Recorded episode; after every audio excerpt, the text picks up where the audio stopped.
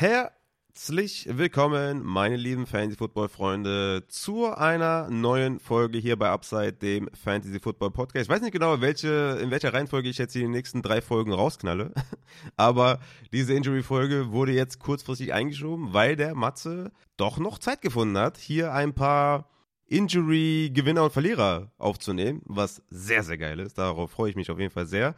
Geil, dass du doch noch Zeit gefunden hast, Matze. Ja, auch äh, ein herzliches Hallo von meiner Seite. Ja, es hat dann doch noch kurzfristig geklappt. Ich stand mal äh, entspannt eine Stunde in der Vollsperrung auf der A3, aber ähm, ja, jetzt bin ich wieder zu Hause und hat dann doch noch am Feiertag geklappt. Hab nichts Besseres zu tun an diesem schönen Abend.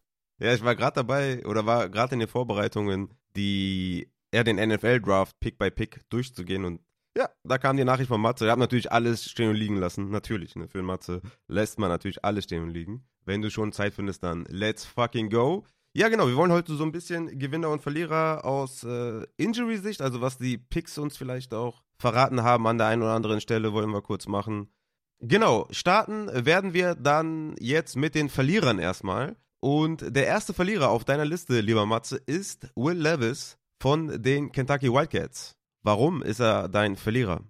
Ähm, ja, also es war ja kurz vor dem Draft, äh, so ein, zwei Tage davor, ne, da haben ja die ganzen äh, Wettanbieter verrückt gespielt, dass dann Will Levis auf einmal der Nummer 1 Pick sein könnte und äh, die Quote ging da ganz schön, ja, nach unten, muss man ja sagen. Und das war natürlich dann Donnerstag auf Freitagnacht ganz und gar nicht der Fall und ähm, ja, das Telefon blieb dann letztendlich ja, komplett still am, in der, am ersten Draft-Abend.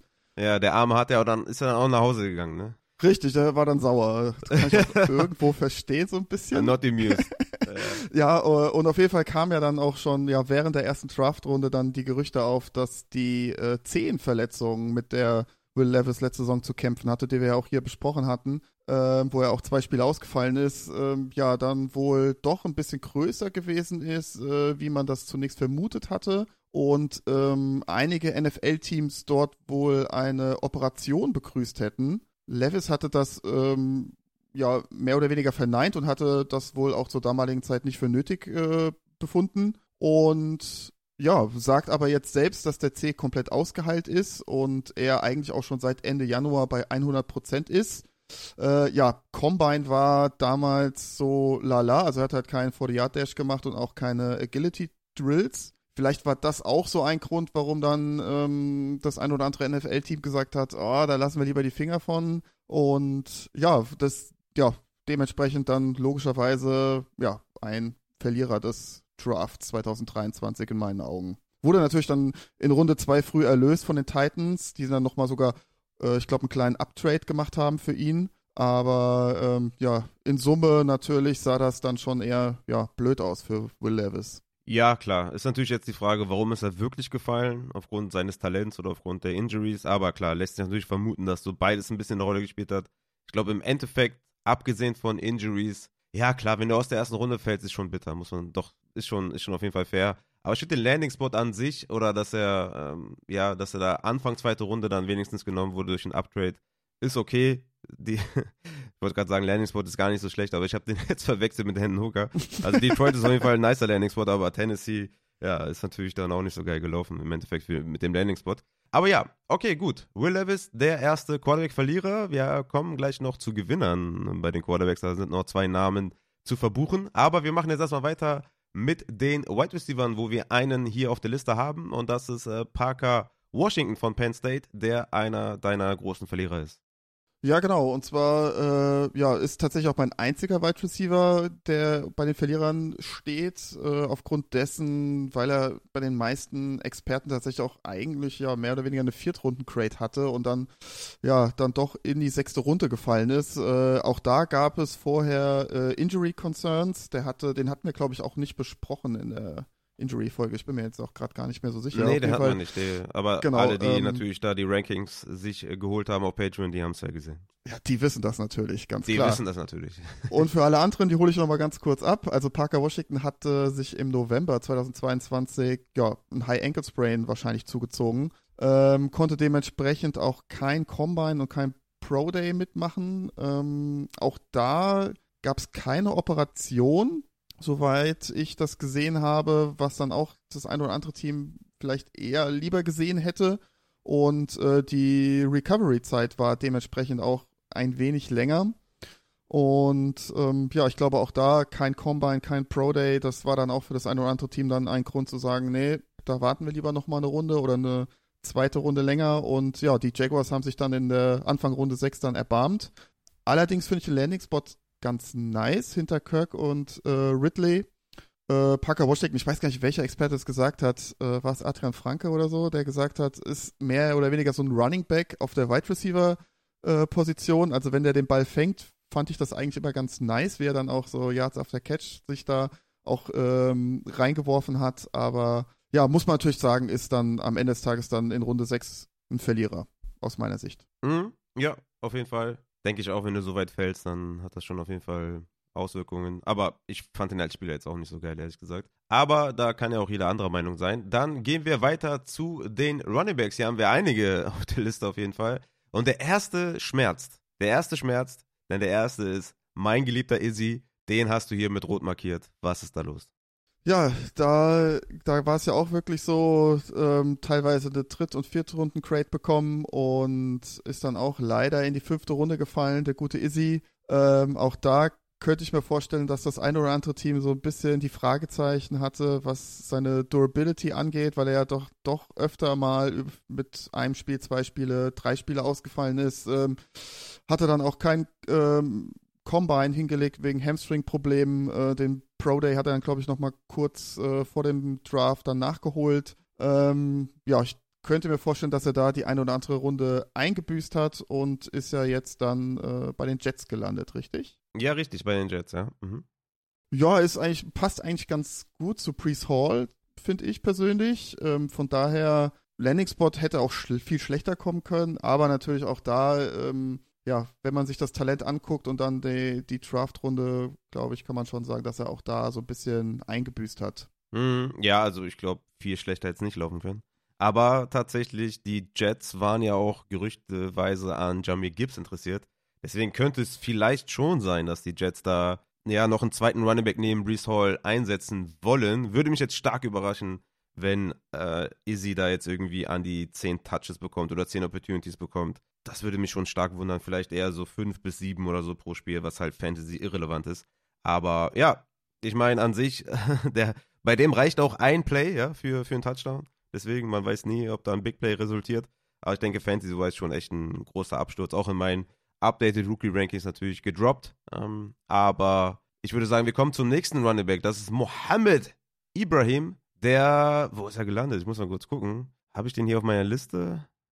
Der ist zu den Lions gegangen. Undrafted ja. Free Agent, ja. Ja, ja, genau. Ja, ähm, auch da so ein bisschen ähm, verwunderlich, weil äh, ja der ein oder andere Experte Ibrahim da auch relativ weit oben hatte. Und ähm, ja, da gab es zuvor 2021 äh, eine Achillessehnenruptur und wie wir alle wissen, ist das äh, ja für Running Backs schon ein K.O.-Kriterium und brauchen da sehr, sehr lange, bis sie dann wieder auf ihr altes Niveau kommen, wenn sie das überhaupt mal erreichen. Ne? Also das wissen wir, da gibt es ja sehr, sehr wenige, ähm, na, Cam Akers zum Beispiel, ein ähm, Robinson hat es leider noch nicht richtig geschafft nach seiner Achillessehnenverletzung. Und, Deontay Foreman ähm, kam ganz gut zurück. Deontay Foreman, genau.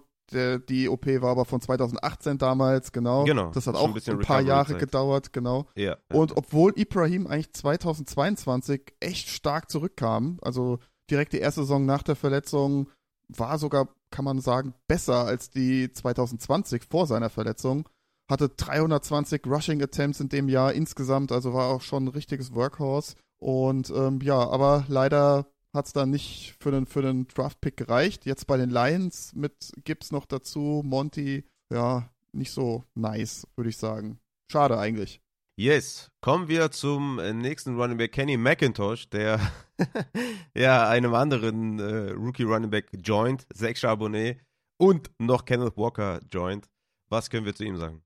Ja, auch hier der Kollege viert, fünf Runden Crate bekommen und dann auch als Undrafted Free Agent gelandet. Die Seahawks haben natürlich zugeschlagen, ne? Natürlich. Ein paar Running Backs äh, zu viel macht, macht auch nichts. Und ähm, nee. bei McIntosh war es halt so ein bisschen das Problem, dass er sich beim Senior Bowl den Ellenbogen verletzt hatte und äh, 2021 auch dort schon eine Ellen Ellenbogenverletzung äh, vorausgegangen ist und da hatte er mehrere Wochen in der Vorbereitung gefehlt. Auch da könnte ich mir vorstellen, dass das das ein oder andere Team abgeschreckt hat und dann bei McIntosh nicht zugegriffen hat. Ich glaube, Fantasy-wise eh nicht viel Upside. Ist ja ein Ja. reiner Receiver, sehr, also der Frame ist jetzt nicht irgendwie übertragbar auf die NFL so richtig. Ich habe da jetzt wenig Hoffnung, ehrlich gesagt. Aber wir kommen zum nächsten Running Back, Dwayne McBride, wo es hätte besser laufen können. Wobei, Devin Cook könnte von den Vikings ja noch gecuttet werden oder getradet werden. Dann könnte es wieder sehr, sehr sexy werden. Wer weiß, was die da vorhaben. Könnte noch Fantasy-wise einen Turnaround geben bei McBride in den Rankings oder was sein Fantasy-Outcome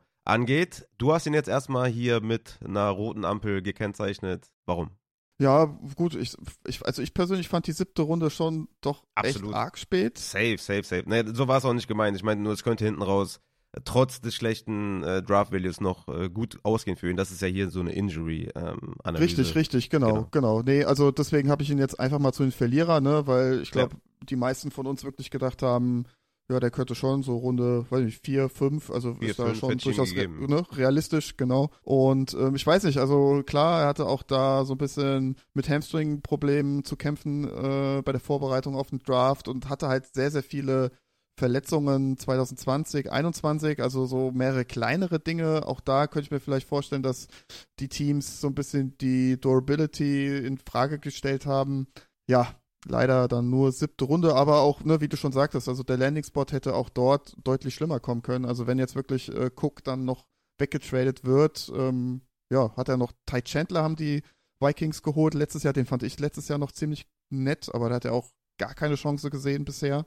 Äh, wer weiß, was da noch passiert, ne? Ja, auf jeden Fall. Könnte hinten raus noch spannend werden. Wobei da, ne, wenn du so wenig Draft-Kapital siehst, dann kann auch sein, dass der einfach ein Fournette holen und dann ist eh schon wieder vorbei, ne? Also da ähm, muss man schon sagen, da gibt es noch so ein paar Free Agent Running Backs, die halt dann auch direkt wieder wehtun könnten. Aber insgesamt, wer weiß, was da bei den Vikings noch passiert. Ich würde auch sagen, im Großen und Ganzen auf jeden Fall erstmal ein Verlierer. Ja, und dann kommen wir zu einer Personalie, ja, die hat für Aufsehen gesorgt. Ne? Also, ich glaube, ab der zweiten Runde, so Mitte zweite Runde, war, glaube ich, bei jedem Pick aus verschiedenen Fanbases immer gewünscht, nimmt doch den Daniel Washington, nehmt Daniel Washington, jetzt Daniel Washington, oh, jetzt Daniel Washington wäre geil. Ja, und er ist echt gedroppt von den Georgia Bulldogs. Im Endeffekt auch mit einem richtig bescheidenen Landing-Spot, weil die Steelers haben ja schon Pat Fryermuth und tausend andere Wide Receiver. Daniel Washington, mies gedroppt. Ähm, ich denke mal, das wird jetzt etwas länger dauern hier. Ja, es geht eigentlich. Also es wurde halt viel spekuliert natürlich dann während dem äh, spätestens am zweiten Draft Day. Was ist da los? Und ähm, wie du schon sagtest, ne, die Steelers haben ihn dann Ende der dritten Runde dann tatsächlich gepickt und äh, es kam dann während dem Tra zweiten Draft Day dann raus, dass er äh, ja Knieprobleme hat um, und viele Teams aufgrund seines ja sehr massigen Körperbaus und und der der äh, immensen Größe ähm, dann mit Kombination von Knieproblemen da sehr ja, aufgeschreckt waren und dann nicht zugegriffen haben. Ähm, während dem Draft gab es dann auch das Gerücht, dass er da irgendwie mit der Patellasehne Probleme hat, wobei ich dann noch so dachte, ich habe das zwar ähm, gepostet oder getweetet, aber irgendwie dachte ich mir, oh, ich weiß nicht, also jetzt mit nur so einer Patellasehnenreizung würde mich das als Team jetzt nicht abschrecken und ähm, im Nachhinein äh, habe ich dann gelesen, dass er, äh, was war, glaube ich, die offizielle Seite von den Steelers, dass er da ein Clean-Up hatte im, im Knie.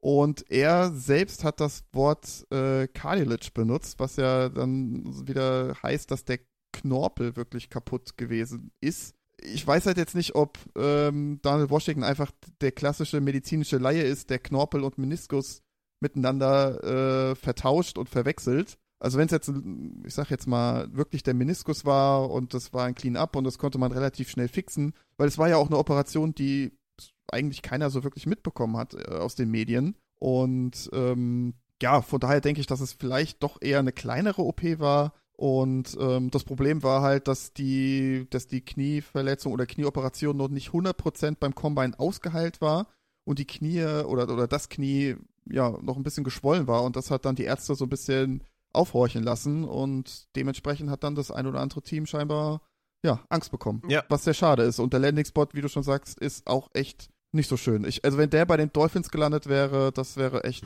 schön gewesen. Also weil da ist er immer noch Tight End mäßig, zum Beispiel niemand oder bei den Bengals zum Beispiel hätte ich das auch hart gefeiert. Aber ja.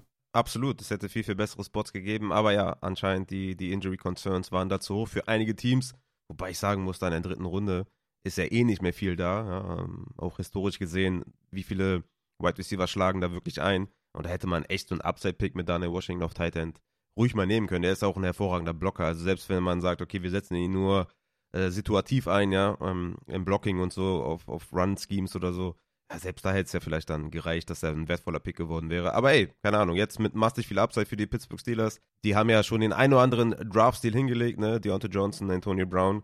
Vielleicht jetzt auch Daniel Washington. Dann kommen wir noch zu einem Tight End mit Zach Koons, der im Endeffekt dann bei den Jets gelandet ist, die auch den, den ein oder anderen Tight End haben, aber wo er, denke ich mal, auch schon auch mitmischen könnte. Den hast du auch noch als Verlierer genannt. Ja, ist leider dann auch erst in der siebten Runde von den Jets ausgewählt worden. Ähm, ich habe mir hier aufgeschrieben, große OP plus kleines College ergibt äh, ja. schlechten Draft.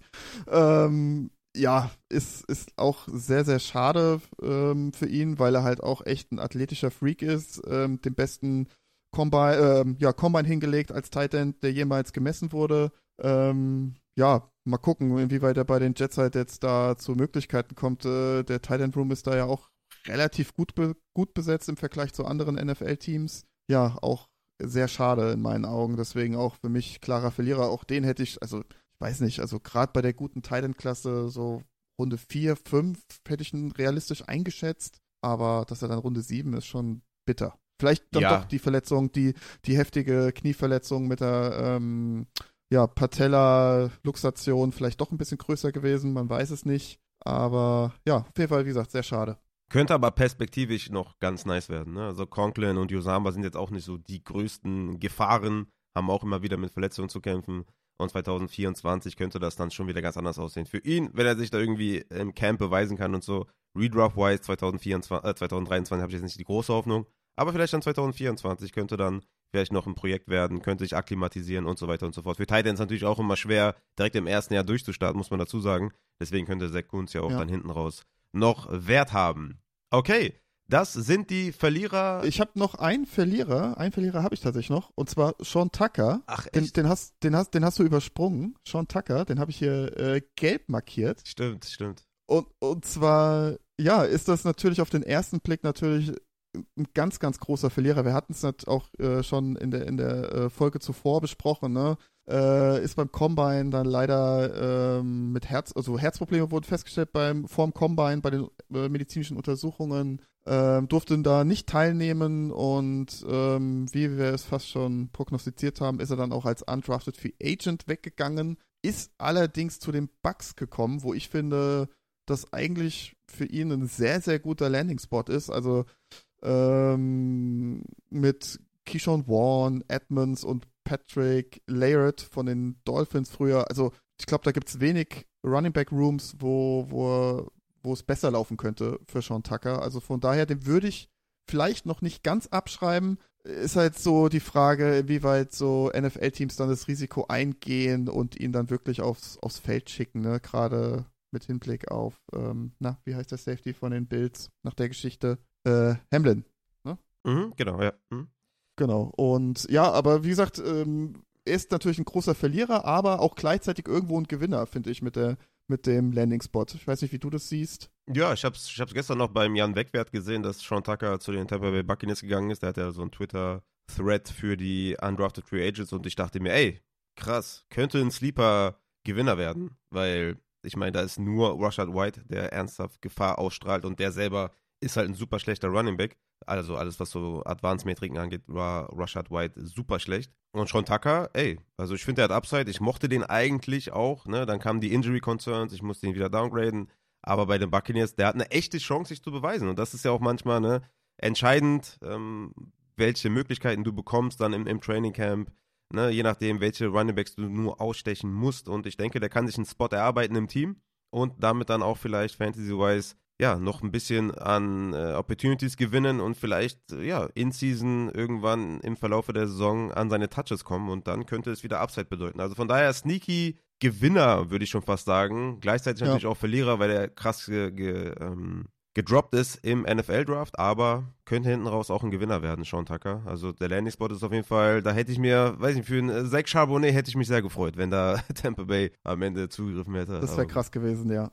Das, Das wäre gut gewesen, ja. Jetzt bei den Seahawks ist irgendwie weniger gut. Okay, ja, du hast recht, den habe ich übersprungen. I'm sorry. Äh, damit können wir aber jetzt äh, zu den Gewinnern kommen. Genau, ist eine, sehr, ist eine sehr gute Überleitung, genau. Ist eine sehr gute Überleitung. Und der erste ist ein Quarterback natürlich. Wir fangen wieder bei den Quarterbacks an und das ist Anthony Richardson. Er ist an drei, glaube ich, dann gegangen im Endeffekt äh, zu den Colts. Äh, ich habe ja oder werde gleich, und wenn ihr jetzt diese Folge hört, dann werdet ihr es schon gehört haben. Ich finde den Spot geil. Ich finde den sehr, sehr geil sogar bei den Colts. Deswegen hau mal raus, warum er für dich injury-wise dann auch ein Gewinner ist. Ja, ich hatte ja in der äh, vorherigen Folge natürlich den einen oder anderen so ein bisschen Angst gemacht, ne, mit meinen Ja. Injury Concerns. Und Ja. ähm, genauso muss ich mir das natürlich dann auch eingestehen, wenn das dann scheinbar nicht mehr der Fall sein sollte. Und dann muss ich natürlich auch unsere Hörerschaft so ein bisschen informieren darüber. Also, äh, ne, das große oder meine großen Concerns waren ja zum einen das Knie und natürlich dann die auch immer wieder kehrenden Hamstring-Probleme. Wobei für mich sehr, sag ich mal, der, der Draft-Pick, sag ich mal, sehr viel darüber ausgesagt hat, wie ist der Zustand vom Knie. Ne? Also ich glaube jetzt nicht, dass ein Team wirklich so früh dorthin gegriffen hätte, wenn das Knie von Richardson nach seiner Knie-OP im Dezember 2021 jetzt irgendwie einen Schaden gehabt hat. Oder einen größeren Schaden hätte. Äh, 2022 wurde ja nach der OP auch nochmal ein MRT gemacht. Hatte ich alles schon in der Folge zuvor gesagt, dass man dort den Knieschaden als sehr klein bezeichnet hat. Das ist dann wohl scheinbar der Fall. Sonst, wie gesagt, hätten die Colts nicht so früh in den Top 3, Top 4 Pick äh, investiert. Er ging an vier, nochmal zur Vollständigkeit. Ja. Und ähm, von daher muss ich jetzt sagen, dann aus medizinischer Sicht muss man dann da den Staff vertrauen und sagen, okay, die haben sich das Knie angeguckt, das wird schon alles seine Richtigkeit haben und von daher sehe ich da schon eine sehr, sehr hohe Upside auf jeden Fall bei Richardson. Ich hoffe halt, dass er jetzt äh, die Zeit in der Offseason jetzt noch nutzt und auch wirklich so ein bisschen muskulär, so ein bisschen draufpackt gerade die Beinmuskulatur, damit das mit den Hamstrings nicht irgendwie so ein, so ein ähm, Dauerfeuer wird bei ihm und da, ja, wir da jede Woche irgendwie auf den Injury Report äh, schauen müssen wegen den Hamstrings. Ja. Ähm, aber wie gesagt, das Knie, das, also das hat mir schon, mir persönlich zumindest jetzt eine Entwarnung gegeben, sage ich jetzt einfach mal, dass äh, das scheinbar mit der Knieproblematik nicht ganz so groß ist, wie es vielleicht dann vorher mal äh, aufgebauscht wurde. Man muss natürlich jetzt dazu sagen, ja, wir hatten, oder ich habe am, boah, ich weiß gar nicht mehr, wann das war. War das gestern? Den, also quasi am, am 30.04. habe ich einen, ich weiß echt nicht mehr, wann es war, ob es gestern oder vorgestern war, einen Mockdraft gemacht, also Superflex und OneQB Mockdraft gemacht. Den könnt ihr euch auch auf YouTube anschauen. Den habe ich äh, auf Twitch live gestreamt und der Matze war in dem Superflex Mockdraft mit dabei, hatte den 1.1 Ja. und hat sich für Bryce Young entschieden. Daher die Frage, Ja. ist Richardson geklettert in deinem persönlichen Ranking oder immer noch auf drei oder vier, ich weiß nicht mehr genau, wo du ihn hattest, und Bryce Young immer noch deine Eins anscheinend? Ja, tatsächlich, also Bryce Young ist immer noch meine Eins, aber dicht danach kommt dann Richardson. Also das Ah, ist für mich okay. ganz, ganz klar die 2 oder 1b, wie man es nennen möchte. Mhm. Ähm, ich sag mal so, ich kann jeden verstehen, sag ich jetzt mal, der Richardson an der 1 hat, aufgrund der Rushing-Upside etc. pp. Aber für mich ist immer noch halt Young einfach so insgesamt der bessere Quarterback. Ich weiß nicht, wie man es Ja. beschreiben soll, aber Absolut fair. so in, ja, und äh, deswegen, äh, da muss ich natürlich dann auch zu meinem Wort stehen, ne? Das, ne, das habe ich ja gesagt. Young ist meine Eins und das, daran wird sich jetzt auch nicht, nicht das Knie von Richardson irgendwas dran ändern. Okay, okay. Ja, nur mal, ne, nur mal kurz äh, Ja. Nachfrage, ja? Zur Aufklärung hier, ne? Wir haben ja alle den Genau. Mockdraft verfolgt, ja? Deswegen. Aber ja, großer Gewinner Anthony Richardson für den Matze. Ich denke mal, Auf jeden Fall. Das ist eine sehr, sehr gute Auskunft für alle, die Superflex äh, draften. Das, äh, ja, der Matze hat hier seine äh, Meinung, äh, vielleicht was das Knie angeht, etwas äh, revidiert. Was ja, glaube ich, ja, muss man trotzdem dann schauen, ne? Also kann ja auch sein, dass er am ersten Spieltag sich dann direkt das Kreuzband reißt, ne? Und dann ist wieder alles hinfällig. Ja, das kann natürlich sein. Aber äh, äh, jetzt hier bei den Gewinnern haben wir den einen oder anderen Spielern, wo wir in der Folge zuvor wirklich auch gesagt haben, ja, da, da ist halt der, der Draft-Pick dann entscheidend oder, oder wird viel über den Gesundheitszustand halt Fall. Da aus. kommt ja auch dann noch ein bisschen was raus, ne? Genau, genau. Ja. Und das ist halt bei Richardson jetzt auch der Fall gewesen. Dann kommen wir zum nächsten Quarterback und das ist Hendon Hooker, der im Endeffekt dann in der dritten Runde zu den Lions gegangen ist. Sehr, sehr geiler Landing-Spot, wenn ich mit, also, äh, wenn da der ein oder andere Quarterback gelandet wäre, dann wäre ich noch ein bisschen hyped. Aber obwohl, nee, die, ich finde schon die Landing-Spots ganz geil für die Top 3. Aber gut, Hendon Hooker hat es dann gut getroffen noch mit den Lions. Dritte Runde, vielleicht nicht so das geilste Draft-Value, aber ne, der hat ja auch, äh, kommt ja von seiner Verletzung zurück, hin und her. Goff im letzten Jahr Gibt Schlimmeres, glaube ich. Ähm, Injury-wise für dich auch ein Gewinner, Hendon Hooker? Ja, auf jeden Fall. Also klar, man hätte natürlich jetzt auch sagen können, ne, ist doch ein Verlierer, weil er hatte doch teilweise auch äh, First-Round-Crates bekommen und äh, da hieß es ja, die Bugs schlagen dazu an 19 etc. Aber ich glaube, Runde, Ende Runde 2, Anfang Runde 3, ich glaube, das war jetzt mit dem Kreuzband relativ realistisch. Dann hinzu kommt ja noch sein Alter, ne, das darf man auch nicht vergessen. Äh, ist ja nur drei Jahre jünger als ähm, Goff. Das ist auch eigentlich wild, ne? Und ähm, ja, ich fand den Landing-Spot Landing -Spot auch richtig, richtig nice mit den Lions und ähm, das hat mich dazu verleitet, ihn auf die Gewinnerseite zu packen. Ähm, auch gerade, ich sag jetzt mal, vielleicht läuft es bei den Lions nicht ganz so gut, wie man das vielleicht sich erhofft zum Anfang der Saison. Und da wäre dann so Woche 4 bis 7, 5 bis 7 vielleicht dann auch so eine realistische Timeline, wo Hooker dann auch so annähernd bei den 100% ist und wo er dann auch theoretisch ja mal rein äh, reingeworfen werden kann. Wird man dann sehen, ob es dann so kommt. Aber ich fand das auch insgesamt ziemlich nice und deswegen habe ich ihn auf die Gewinnerseite gepackt. Ja, absolut. Für mich auch insgesamt, abgesehen von Injuries, auf jeden Fall auch ein Gewinner. Hätte schlimmer kommen können. Man weiß ja auch nie, wie die Teams äh, die Quarterbacks evaluieren. Eine dritte Runde ist jetzt nicht so geil, aber Goff wird dem bestimmt auch Möglichkeiten geben, äh, sich zu beweisen, also in Form von einer schlechten Leistung von Goff. Und dann sind natürlich die Waffen für Hooker auf jeden Fall sehr, sehr nice und die O-Line natürlich auch. Dann kommen wir zum ersten Wide Receiver Gewinner und das ist Jackson Smith in Jigba. Ging als erster Wide Receiver vom Board an 20 zu den Seattle Seahawks. Für dich ein Gewinner auch an der Stelle. Genau, weil auch dort gab es ja die Zweifel, ne, wegen der langen Hamstring-Verletzung aus dem letzten Jahr. Ähm, wie sieht's da aus? Ist, ist da, ne, da hatten ja viele, viele auch Angst, ob das wirklich dann ein First Rounder dann wird. Äh, ja, die letzten Wochen gab es dann medial dann schon eher so die Zeichen, dass er schon auf jeden Fall ein First Rounder ist und bei vielen auch Wide Receiver 1 ist. Er war es auch dann am Ende des Tages mit Pick 20. Ich glaube, das ist auch so jetzt insgesamt, wenn man die Wide Receiver Klasse sich anguckt, relativ fair, der Pick 20 plus minus für den ersten Wide Receiver. Ähm, ich hätte mir natürlich auch ich hätte ihn auch sehr gerne bei den Packers gesehen, aber das ist jetzt nur so meine persönliche Meinung. Aber ich hätte Houston gefeiert. Houston wäre geil gewesen. Oh, wär, ja, wäre auch natürlich schön gewesen. Aber ähm, ja, wie gesagt, weil er auch gerade Wide Receiver 1 dann im Draft war, äh, ist er auf jeden Fall für mich ein Gewinner. Und ich glaube auch, das sollte dann je, dem letzten, der da so irgendwie noch Zweifel hat wegen seiner Verletzungshistorie, so ein bisschen dann die Angst nehmen. Ja, safe. Wide Receiver 1, let's fucking go man muss natürlich schon sagen, Hamstring-Verletzungen bei Wide Receivern ist natürlich schon immer so ein Thema, ne? grundsätzlich, allgemein. Aber ich glaube, nur weil man mal eine Verletzung hatte, muss man nicht gleich der nächste Tony 2.0 werden. Also, ja, ja. das stimmt. Ja. Dann kommen wir zu Jonathan Mingo, der bei den Panthers gelandet ist. Für dich auch Injury-Wise ein Gewinner, weil er früher gegangen ist, als du dachtest? Genau, weil er hat ja auch so, ich sag mal so durchschnittlich so eine Drittrunden-Crate bekommen und äh, wir hatten, oder ich hatte es dann auch noch in letzter Folge gesagt, da sehe ich auch noch ein bisschen Upside, ne? weil er hatte ja 2021 eine Fußfraktur, hatte sich dann 2000, äh, ja, doch im April 2022 musste er sich nochmal operieren lassen, weil der Fuß nicht richtig ausgeheilt war. Das hat man dann in den ersten Wochen äh, von seiner Rookie-Saison 2022 auch ein bisschen gemerkt ab Woche 6 ging das dann deutlich bergauf und er war halt auch einer der, oder ist einer der wenigen Wide Receivers mit, mit einer gewissen Größe und ähm, das, ja, haben die Panthers scheinbar auch gesehen und haben ihn dann relativ früh ausgesucht, ne? Achter ja. Pick in der zweiten Runde mhm. und ähm, ja, also ich sehe das sehr, sehr positiv, auch gerade mit Hinblick auf seine äh, Fußverletzung. Mhm. Sehr, sehr gut.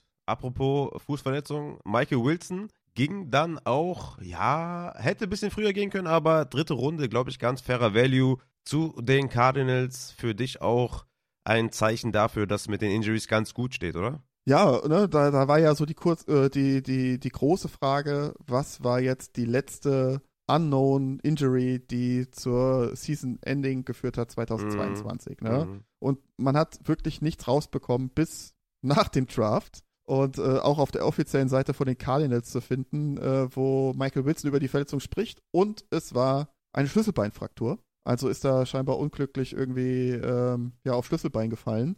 Mhm. Was grundsätzlich keine schlimme Sache ist. Ne? Das ist verhältnismäßig schnell nach einigen Wochen auch wieder ausgeheilt und sollte auch keine äh, langfristigen Probleme verursachen. Ne? Meine große Sorge war ja, dass es wieder der Fuß ist. Das wäre dann die dritte Verletzung an einem Fuß nach zweimal Jones-Fraktur. Ähm, von daher, das hat mich dann doch sehr äh, beruhigt und ja. finde ich jetzt eigentlich so im Nachhinein dann sehr, sehr cool. Ja, Runde 3, ja, hätte ein bisschen früher sein können, aber dann gerade mit dem Landing-Spots bei den Cardinals finde ich sehr, sehr sexy. Gefällt mir sehr, sehr gut, mag ich sehr. Und ich habe da jetzt eigentlich auch keine großen Injury-Concerns, weil ja, der Fuß ist eigentlich seit 2021 dann auch wieder ausgeheilt. Ne? Also 2022 hat er sich da nicht verletzt und würde da sagen, let's go, Junge. Ja, ich habe es auch übelst gefeiert. Also es war richtig, richtig geil. Ich war richtig hyped nach dem Pick. Auch sehr, sehr geil auf jeden Fall. Ja, dritte Runde ist okay. Ich denke mal, ich war ein bisschen höher als der Konsens bei ihm.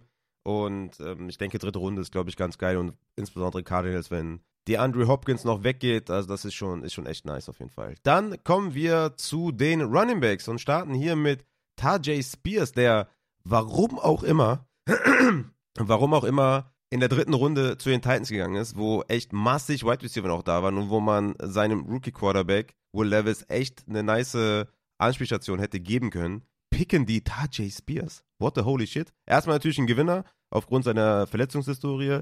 Ist bei dir allerdings gelb markiert. Ja, ne, also genau. Also ist genau eigentlich jetzt der äh, andere Fall wie jetzt bei Sean Tucker. Er ist jetzt eigentlich ein Gewinner, aber irgendwie für mich ein großer Verlierer, weil während dem Draft dann auch äh, äh am zweiten Tag rauskam, dass er sich zweimal das gleiche Kreuzband gerissen hat und auch schon einen Knorpelschaden in dem Knie hat. Und jetzt kommt das Allerwildeste. Er hat wohl auch ohne Kreuzband zuletzt gespielt. Und das, äh, da habe ich mit, da, da, da, da, ich, ich weiß, ich lag hier auf der Couch, ich, ich habe es alleine geguckt, aber ich habe wirklich mit mir selbst geredet und habe gesagt, das kann ja wohl nicht wahr sein. Äh, keine Ahnung. Und Daniel Washington fällt, fällt und fällt und äh, Taiji Spears wird dann in der dritten Runde von den Titans geholt.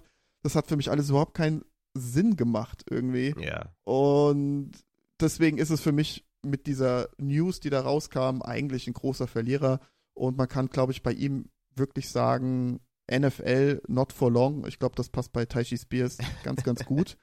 ähm, ich kann mir wirklich vorstellen, dass er da vielleicht jetzt, ich weiß nicht, zwei, drei produktive Jahre in der NFL haben kann, sofern er denn auf dem Platz steht und kein ähm, Henry vor ihm stehen hat. Mhm. Aber gerade dann, ich sage jetzt mal, mit einer höheren Belastung, mit einer höheren Snap-Anzahl, ich kann es mir nicht vorstellen. Also ähm, das große Problem, wenn man kein Kreuzband hat, ähm, ist natürlich die Abnutzung im Knie ist deutlich höher als mit Kreuzband. Das heißt, der Oberschenkel schlackert mehr oder weniger auf dem Unterschenkel rum, was natürlich dann zum Abnutzung von Meniskus und Knorpel führt. Und was auch noch ein ganz großes Thema ist, in unserem Kreuzband haben wir sehr, sehr viele Rezeptoren. Äh, das ist super wichtig für unsere Muskeln. Und auch da könnte ich mir wirklich vorstellen, Hamstring-Verletzungen, Groin-Injuries, Wade, also das sind halt auch so Themen, die dann noch zusätzlich ähm, dann ein Thema sein könnten, ohne Kreuzband oder wenn man dauerhaft halt ohne Kreuzband spielt. Mhm. Äh, es gibt auch Studien, die sagen, man kann mit ohne also ohne Kreuzband kann man auch alt werden, aber ich glaube nicht als Profisportler. Das kann ja. gerade nicht beim Football. Also das kann mir keiner erzählen. Deswegen macht der Pick für mich noch viel viel weniger Sinn. Ja. Ähm, ja, keine Ahnung. Deswegen für mich eigentlich ein Verlierer. Äh, ich glaube, jeder, der ihn jetzt im Rookie-Draft irgendwie pickt, ja, ich weiß halt nicht. Also, ich weiß halt nicht, was man, was man sich so erhofft.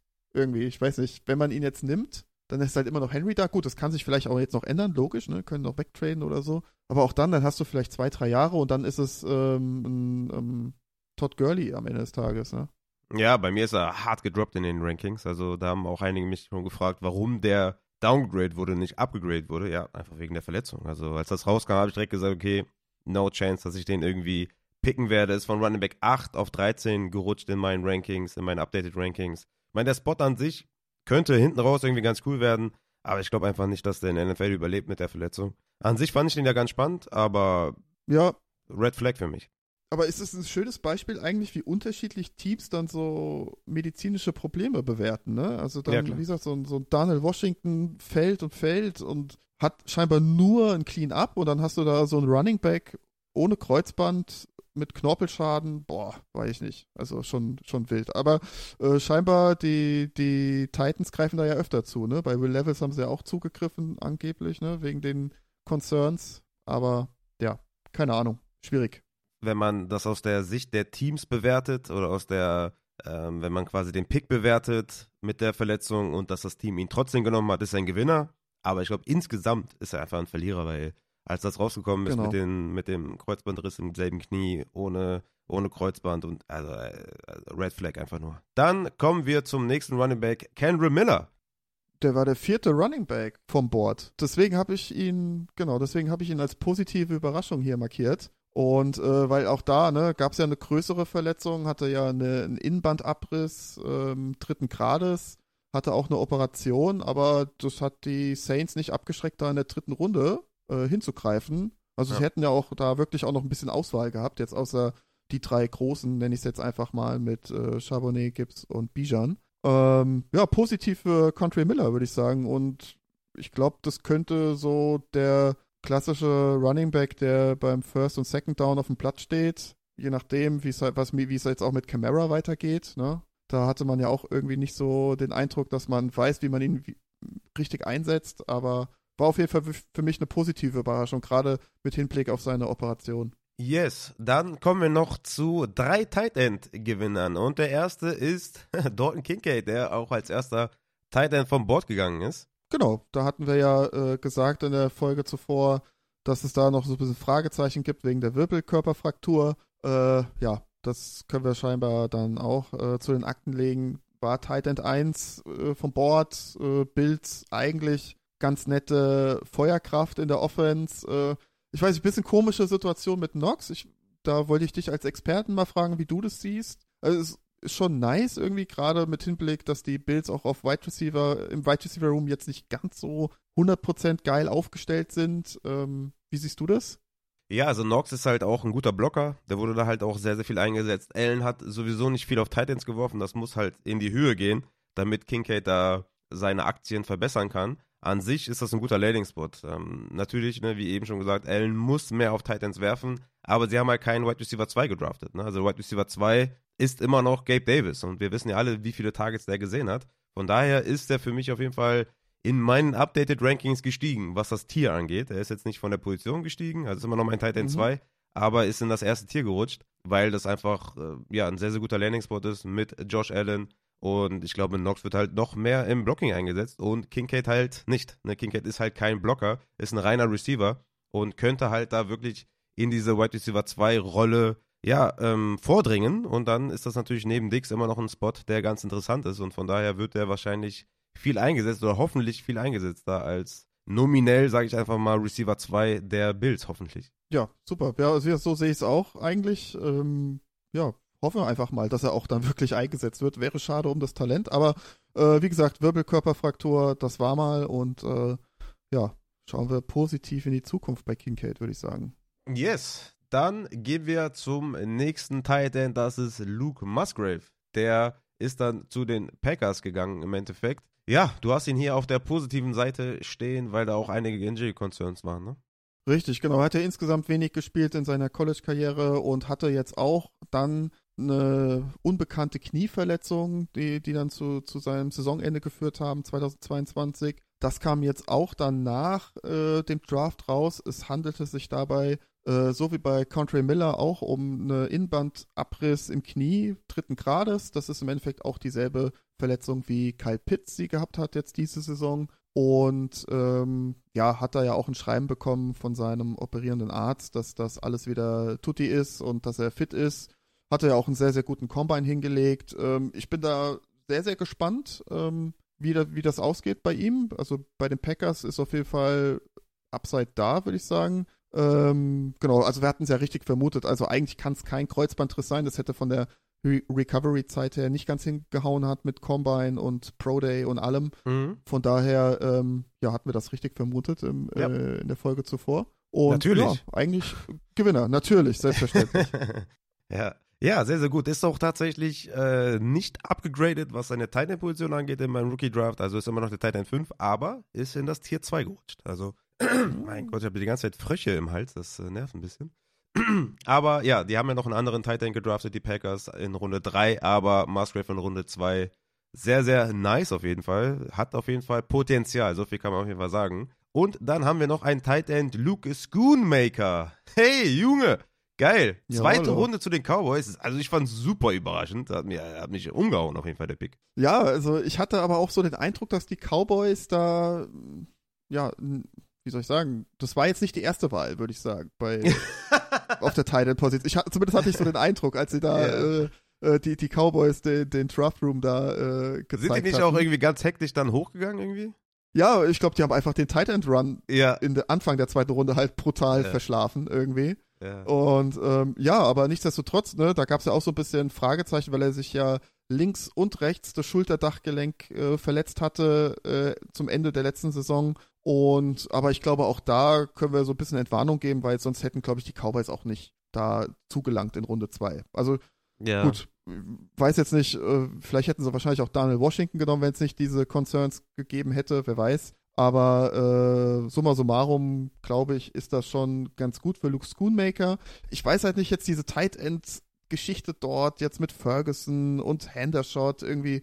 Oh, ich weiß nicht. Also jetzt, wo du gerade gesagt hast, Daniel Washington zu den Cowboys, Alter, warum ist das nicht passiert? Das wäre so schön gewesen. Ja. Aber wäre möglich gewesen. Wäre wär möglich gewesen. Meine Fresse, ey. Aber ja, Luke Schoonmaker, ich habe ihn äh, nicht abgegradet äh, in dem Sinne. Also er ist auch ein Tier hochgerutscht, aber die Tiers haben sich so ein bisschen verschoben.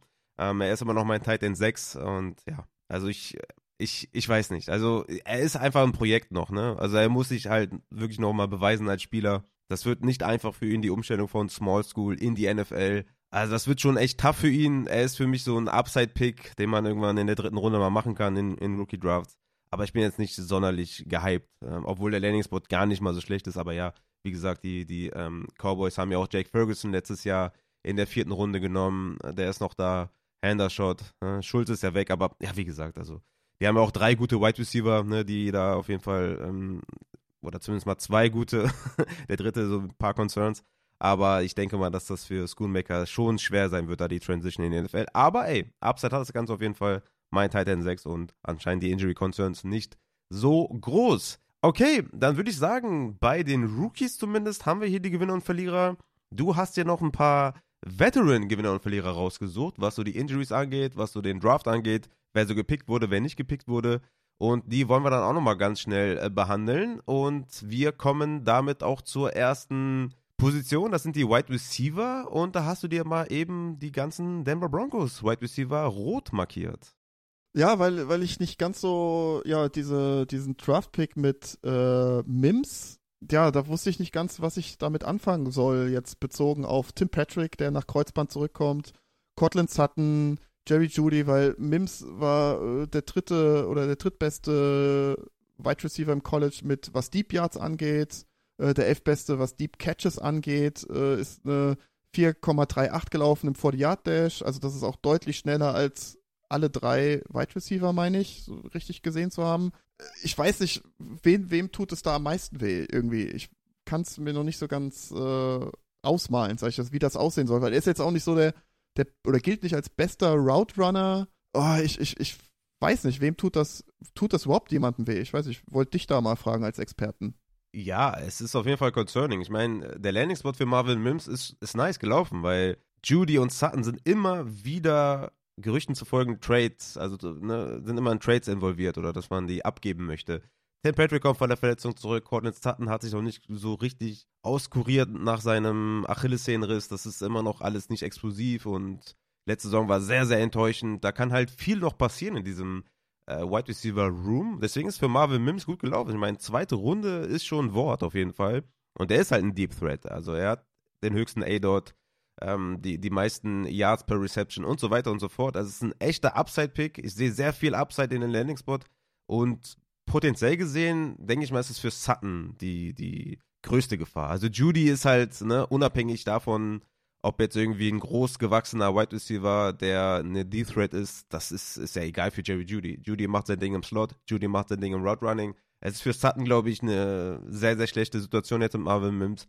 Und für Tim Patrick halt auch. Ne? Also er ist ja sowieso ja. die drei unter den, äh, unter in diesem Wide right Receiver Core Richtig, und ja. könnte jetzt halt äh, vielleicht die vier hinten raus werden, weil er von Verletzungen auch die letzten zwei, zwei Jahre nicht frei war. Also von daher ist das echt ein sneaky Landing Spot für Marvel Mims, die ähm, das Draftkapital ist gut, also von daher könnte das echt hinten raus viel, viel Upside bedeuten. Ja, genau. Also ich, hab, ich hatte auch gedacht, okay, Judy ist halt so der beste Route Runner. Ich glaube nicht, dass das ihn groß tangiert, aber für die anderen zwei nee. Könnte ich mir schon vorstellen. Also ich hatte jetzt auch kurz vor unserer Aufnahme jetzt noch gelesen, dass halt wirklich, dass da auch Anrufe gab äh, bei den Broncos und danach gefragt wurde, wie sieht's aus mit Sutton und Judy. Aber die Broncos hatten da wohl das Preisschild ein bisschen zu hoch angesetzt und äh, für Judy wollte keiner einen First Rounder hergeben und für Sutton wohl keiner einen Second Rounder. Ja, die ganze Offseason gibt es da die ganze Zeit Gerüchte und die wollen anscheinend zu viel. Wobei, klar, wenn du Judy einen First investierst, dann willst du auch einen First zurück. Also wenn du da jetzt einen Second den abgibst, Logisch. dafür ist er einfach gut, äh, viel zu gut. Ja? Also kannst du nicht für einen Second abgeben. Genau. Und jung ist er ja vor allem auch. Also von daher, ja, ich denke auch, dass die ganze Gruppe da und vor allem auch injury-wise für Sutton und Tim Patrick keine gute, kein gutes Zeichen, dass sie da Marvin Mims genommen haben. Wiederum gut für Marvin Mims wahrscheinlich. Wir bleiben bei den Broncos, weil du hast Dalcic auch irgendwie hier rot markiert. Why? Genau, genau.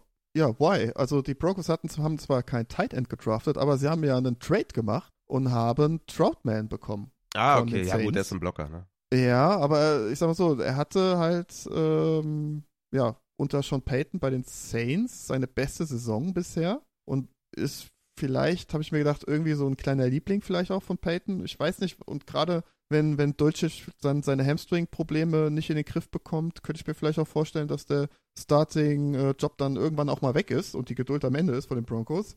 Mm, okay. Aber das habe ich mir nur so, so ein bisschen sneaky ähm, Verlierer vielleicht habe ich mir das aufgeschrieben. Das kann natürlich sein, wenn da die Verletzung oder der Hamstring, dass das nicht in den Griff bekommt. Fair auf jeden Fall, aber ich meine, der hatte 2020 16 Tage, 2021 43 Tage, 2022 ja. 22 Tage. Also der ist halt ein Blocking Tight End, der immer hier und da ein paar Tage zieht, aber Jovan Johnson hat den komplett ausgestochen, äh, was jetzt vielleicht auch. Also, da mache ich mir jetzt ehrlich gesagt keine Sorgen. Aber klar, wenn, die, wenn er den Hamstring nicht in den Griff bekommt, dann ist das sowieso schlecht für ihn. Aber ja, dann fair, dann fair. Aber an sich Talcic für mich immer noch ein. Er äh, ist natürlich der bessere, bessere Tight End, ganz klar. Oh, auf jeden ja, Fall. Gerade Fantasy war logisch. Ja, safe. Gerade im Receiving auch viel, viel besser als Troutman. Yes, okay, dann kommen wir noch zu einem äh, Wide Receiver. Sterling Shepard hast du dir noch notiert, der glaube ich eh schon Verlierer ist nach den 398 Slot Wide Receivers, die die äh, Giants da geholt haben in der Offseason. Jetzt noch äh, genau. äh, Hyatt geholt. Ja, ich glaube für Shepard ist irgendwie, ich denke mal so Mentorship und sowas, Leadership, aber sonst wäre der schon längst weg, glaube ich. Genau, wichtig für die Kabine noch, ne? Ja, genau. ich glaube Aber ich glaube auch, äh, ist over, genau. Hatte ich ja auch in dem, hier, ähm, in der, äh, na, wie heißt jetzt Gott? Was habe ich da gemacht? Die Ampel, ne? Mit Ach so, ja. Mhm. Off-Season Injury Reports, da hatte ich ihn ja auch ganz weit unten gehabt. Also, mhm. ich glaube, der Ofen ist langsam aus. Ja. ja. Leider ja, geiler Typ. Ähm, habe ich sehr gefeiert immer. Feiere ich immer noch und ich denke, das ist einfach ein guter Locker-Room-Guy. Ähm, aber ich glaube, da Production-wise können wir, glaube ich, nicht mehr viel erwarten von einem alten Wide Receiver, der so viele Verletzungen schon hatte. Dann kommen wir noch zu Rashad Penny, den hast du wahrscheinlich wegen Swift dir aufgeschrieben. Genau, genau. Halt, das ist natürlich so ein bisschen das Ceiling irgendwo dann gedrosselt, ne? Also.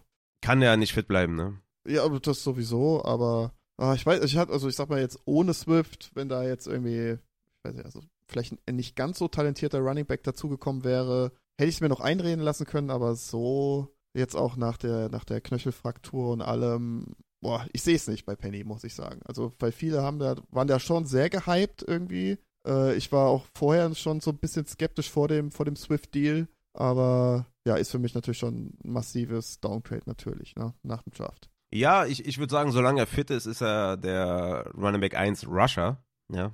Ist halt nur die Frage, wie lange ist er ja. fit. Ähm, ich ich würde sagen, dass das da dass da erstmal der größte Verlierer für mich Gainwell ist nach dem Swift-Trade, weil Gainwell halt in dieser mhm. Receiving-Rolle wahrscheinlich äh, funktioniert hätte neben Penny, ne, so ein One-Two-Punch. Und ich denke einfach, genau. dass, dass Swift jetzt hier halt der, der primäre Receiver ist. Natürlich auch Rushing sieht oder sehen wird, aber dass Penny da auf äh, First und Second Down erstmal der Running Back sein wird. Aber ey, er ist ja immer nur ein Play von der Injury entfernt und deswegen ist er insgesamt für mich jetzt eh nicht sexy. Ich würde tatsächlich in Redraft würde ich den nehmen, der übrig bleibt im Endeffekt. Ich habe jetzt nicht viel Bock auf alle drei Running Backs. Es hm. könnte auch Gainwell am Ende der League-Winner sein, ja, wenn Penny und Swift sich verletzen, die beide eine Verletzungshistorie haben, dann ist euer Gainwell da Running Back 1 und sieht die ganzen Touches, könnte League-Winner sein. Aber im Endeffekt äh, ist es, glaube ich, noch ganz gut gelaufen für Swift, dass er wenigstens noch zu den Eagles gekommen ist in einer brutal guten Offense, mit einer brutal guten Offensive Line. Ähm, ist es, glaube ich, ganz gut gelaufen. Aber ich glaube, das ist ja eine Situation, die halt unsexy ist. Glaube ich, relativ messy. Wir haben drei gute Running Backs, wenn sie fit sind, drei sehr, sehr gute Running Backs, die in ihrer, ja, das, was sie können, sehr, sehr gut sind. Ähm, aber es sind halt drei in, für einen Spot und das ist halt immer dann unsexy für, für Fantasy. Aber das könnte halt ganz schnell auch nur zwei Spots nur sein, ne? Wenn Penny sich verletzt oder Swift sich verletzt, ist dann Penny und Gainwell. Wenn äh, Penny sich verletzt, dann Swift und Gainwell. Wenn beide sich verletzen, dann nur Gainwell. Also es könnte halt relativ schnell in alle Richtungen gehen. Deswegen ist es, glaube ich, für alle viel Upside immer noch da, weil halt immer einer von den beiden da eine Injury entfernt ist, also Penny und Swift. Aber ja, ich würde jetzt nicht direkt als Verlierer tatsächlich sehen, weil ich glaube, dass ihn das jetzt nicht so krass trifft wie Gainwell tatsächlich. Dann würde ich sagen, kommen wir zu den Gewinnern, oder? Yes, baby. Haben jetzt genug negativ gesprochen. Was sagst du? Haben wir genug Negatives gesprochen. Ja, genau. Ja, am Ende immer noch ein bisschen Positivität versprühen, da, dafür stehen wir hier auf jeden Fall. Genau. Äh, wir kommen damit dann zu Javonte Williams, der auf jeden Fall ein Gewinner ist, ja. Das kann man auf jeden Fall sagen. Gerade auch Injury-wise scheint es da ja dann gar nicht so schlecht zu stehen, wenn sie da gar nichts gemacht haben auf Running Back. Ja, also ich denke auch, das ist, glaube ich, auch ein positives Zeichen bezüglich der äh, Recovery von äh, Javonte. Ähm, vielleicht läuft das dann doch besser, als man es vermuten konnte, weil ähm, Sean Payton ja gesagt hat, ja, wir wissen nicht, wann er spielen wird, aber er wird auf jeden Fall irgendwann mal wieder zurückkommen. Ne? Das klang jetzt nicht so mega euphorisch, aber ja, ob das jetzt an Spieltag 1 oder 8 ist, keine Ahnung. Ne?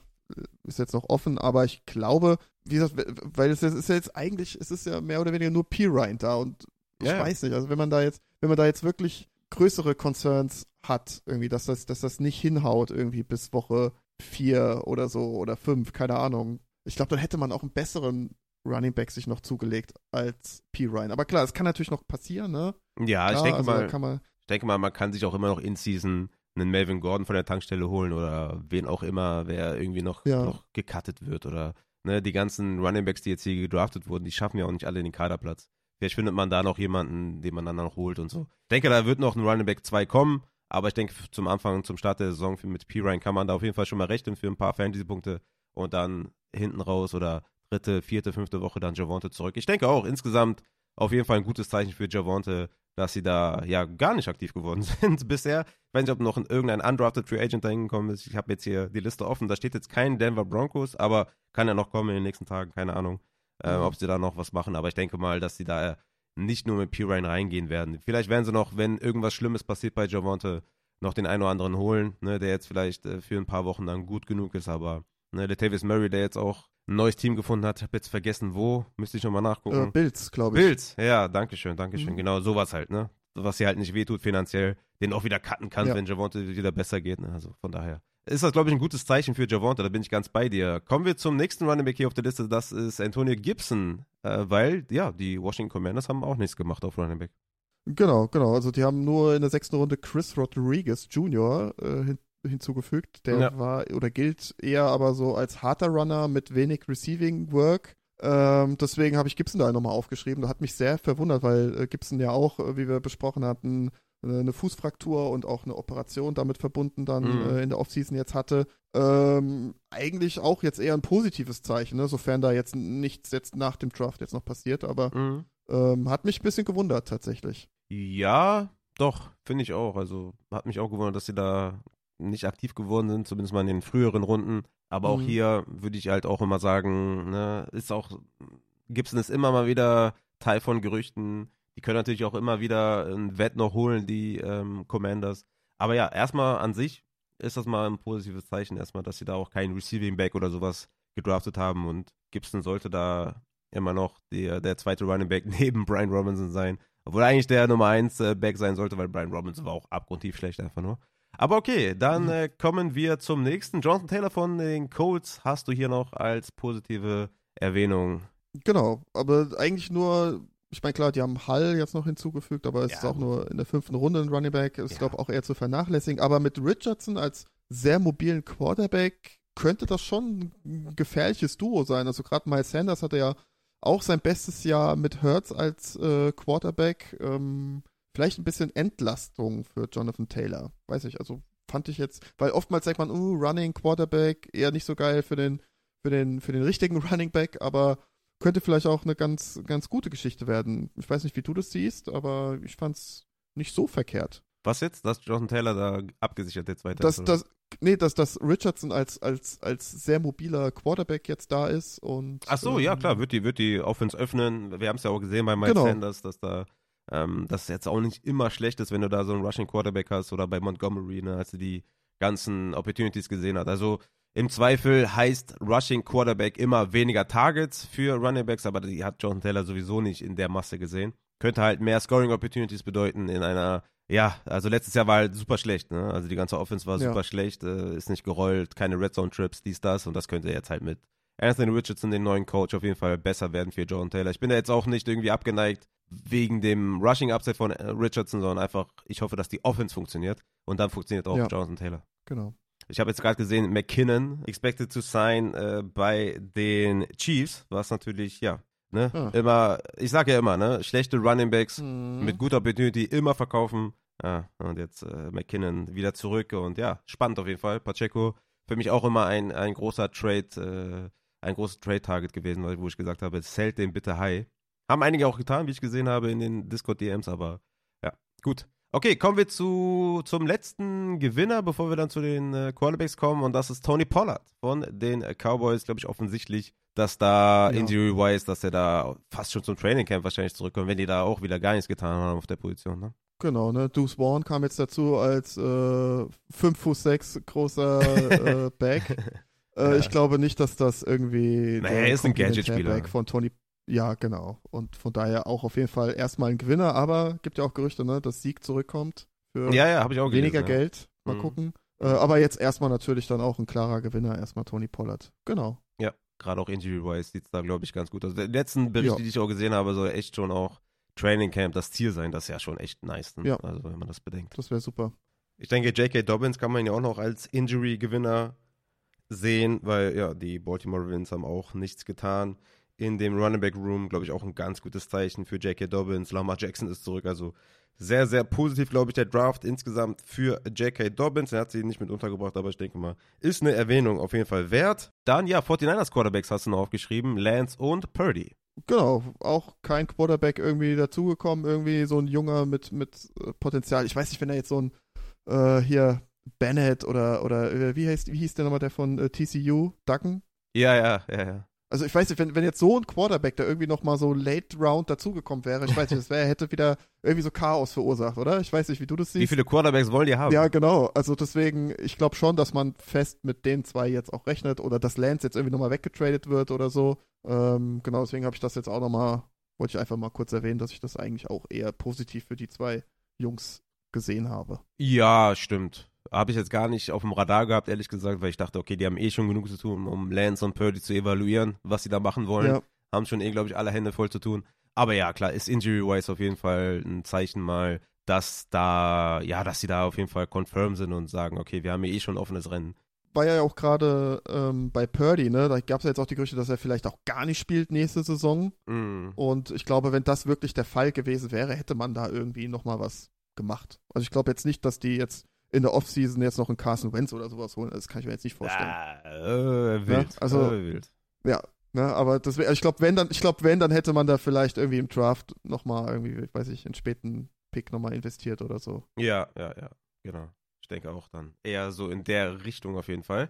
Okay, dann haben wir die Rookie-Gewinner und Verlierer und die Wett-Gewinner und Verlierer, was die Injuries angeht, besprochen. Sehr, sehr geile Zusatzfolge auf jeden Fall. Finde ich sehr, sehr interessant. Gerade auch hier mit Anthony Richardson und den äh, Running Backs, äh, Taji Spears und so nochmal eine Meinung abgeholt und so weiter und so fort. JSN, eine klares, klare Message auf jeden Fall, da ist erster Wide Receiver. Ja. Ja, sehr, sehr geil. Es kamen durch den Draft echt noch ein paar News raus, die wir hier noch äh, gut, glaube ich, hier untergebracht haben. Oder du, ne? Ich habe ja eh nichts gemacht. Also von daher sehr, sehr geil, dass du noch Zeit gefunden hast und ja, nice. Wie gehst du die nächsten Wochen an? Hast du ein paar Rookie-Drafts? Ich habe jetzt äh, drei tatsächlich in den nächsten Oh, zwei Wochen. Genau. Ähm, einmal sogar IDP, mein erster Mm. IDP-Rookie-Draft. Yes. Äh, ich bin ein bisschen nervös, muss ich sagen. Bin ein Ja, bisschen da. Also da. zu Recht. Ja, ja, ist echt schwierig. Ne? Wann fängt man da an, die IDP-Spieler zu nehmen und äh, oder welchen dann auch, ne? Ja. Äh, ja, aber ähm, nee, ich bin hyped, weil ich habe auch wirklich, ich bin in zwei ähm, Ligen auch wirklich so im Rebuild-Modus, wo ich jetzt auch teilweise zwei oder drei First-Rounder habe. Mm. Von daher ist es sehr, also es wird sehr intensiv für mich. Ja. wir's mal so. Ja, ja. Nice. Ich habe nur einen äh, tatsächlich, aber auch da leider kein First oder Second oder Third. Ich glaube, der erste ist in der vierten Runde. Ja, moin. aber ich Ah, glaube, Ja, herrlich. ich hatte geplant, den äh, mit einem Supporter zu, zu machen, weil der auch äh, neu in unserer Dynasty ist und auch hier in Düsseldorf wohnt. Ich weiß aber jetzt gar nicht, ob Mhm. ich dann da sein werde. Ich habe ja den nächsten Tierschutzauftrag schon, ähm, den ich Mhm. jetzt demnächst machen werde. Kann auch sein, dass ich tatsächlich auch eine Woche Podcast-Pause machen muss, aber werde ich dann alles schauen. Wenn ich da bin, dann äh, vielleicht streamen wir den auch live oder so, mal gucken. Aber es ist relativ unspektakulär, weil ich eh keine Picks habe, aber vielleicht auch ganz, äh, ganz lustig, wenn, äh, vielleicht gehe ich ja hoch, ja, kann ja auch sein. Könnte dann auch spannend Wer weiß. Ja, Wer ich, weiß. ich bin auch noch am überlegen. Mal gucken. Ja, mal gucken. äh, ich habe so ein, zwei Wets, die ich gerne abgeben würde eigentlich. Ähm, Aber ich muss mir jetzt, ich muss mir jetzt erstmal in Ruhe deinen hier, ähm, deine Rookie-Rankings anschauen und Yes, dann werde ich, werde ich, werde ich das mal äh, mir stark überlegen. Aber jetzt stopp. Bevor du jetzt hier auf Stopp drückst und Ja. das hier beendest. okay. Wir müssen, glaube ich, noch was aufklären. Ah, okay. Und zwar in der, bei unserem Injury Report aus der Offseason hatten Ja. wir doch gefragt, wo war ich im Fernsehen zu sehen? Ja, ey, genau. Kannst dich noch daran erinnern. Und das hatten wir jetzt in der letzten Folge, haben wir das gar nicht mehr besprochen, weil du äh, so kurz angebunden warst im Ausland. Hm? Und äh, der Rampe92, der hat mich angeschrieben auf Instagram und hat alle Schalter äh, in Bewegung gebracht und hat rausgefunden, wo ich zu sehen war. Ach, echt? Und es war bei, ja, ja, ja. Mir hatte auch jemand auf Instagram geschrieben, dass da irgendwas war. Er hatte wohl die richtige Tendenz, aber war nicht ganz richtig. War das der Rampe? Ich bin mir nicht sicher. Ich Das glaube, Rampe, ich, ich glaube schon. ja. Ja, der soll sich auf jeden Fall Ja. melden. Der kriegt eine Cap. Der kriegt eine Cap, ja. Und ich löse das Ganze jetzt auf. Und zwar war das bei Sat 1 mit meinem besten Kumpel zusammen bei Five Golden Rings, der Quizshow. Was für ein Ding? Five Golden Rings. Das gab's mal für einen kurzen Zeitraum und hat sich leider nicht bewährt. Zu Recht wahrscheinlich Wegen auch. dir.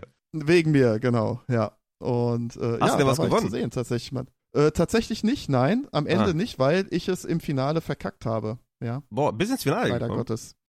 Ja, also Gab es auch nur zwei Runden oder ist das äh, eine Erwähnung wert? Nee, es gab schon mehrere Runden. Also nee, es gab, also es gab eine Runde, eine Show, so, da gab es mehrere Runden und wir haben gegen ein anderes Team gespielt. Äh, die haben wir auch in Grund und Boden gequizt. ja? kein, kein Ding. Nein, Spaß. Ah, geil. Aber im Finale habe ich es verkackt, ja. Ich habe es verkackt. Schade. Das war bitter. Okay. Aber wär ein, wär ein paar Euros gewesen, aber gut. wie viel? Oh, ich glaube, oh, ich weiß jetzt gar nicht, ich glaube für jeden 3000 war das, Mm. so ungefähr. Okay. Ja, Ja, wäre schon okay gewesen. ja, da kann man sich im Upside-Shop auf jeden Fall einiges kaufen.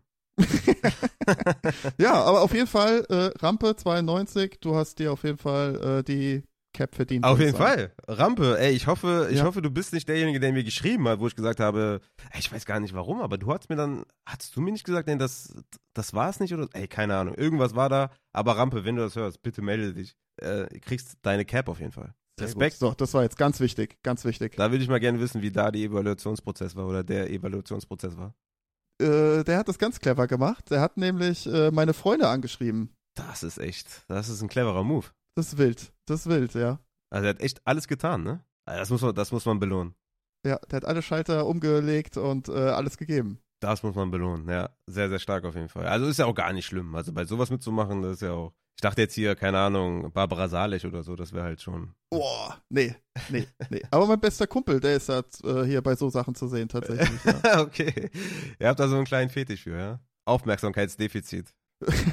das habe ich jetzt nicht gesagt, aber äh, er, ist, er, ist, er, ist, ich, würde- er ist gerne im Fernsehen, würde ich sagen. Ja. Nee, wobei ist ja auch tatsächlich dann auch eine schauspielerische Leistung, ne? Das sind ja alle Schauspieler, also von daher ist das ja auch gar nicht so äh, schlecht zu reden, so eine Aktion wie Barbara Salech. Dann eher hier dieses, keine Ahnung, Adam und Eva und so. Wenn man damit macht, dann äh, weiß ich nicht. ja, irgendwo muss man anfangen. Ja? Irgendwo, irgendwo muss er anfangen, auf jeden Fall.